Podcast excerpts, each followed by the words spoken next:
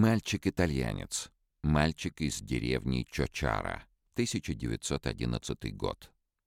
Мальчик из деревни Чочара — оригинальное название этой работы, под которым она участвовала в восьмой выставке Союза русских художников в Москве и Петербурге. Чочария — так называли земли и деревни в итальянском регионе Лацио, расположенные к юго-востоку от Рима. Это наименование, первоначально уничижительное, имеет народное происхождение. Оно отсылает к названию обуви бедных пастухов — чоча, простейших сандалий из подошв с ремнями, которыми обматывались ноги от щиколотки до колена. Образы местных жителей чочарии в колоритных костюмах и обуви довольно распространены в европейской живописи XIX – начала XX веков.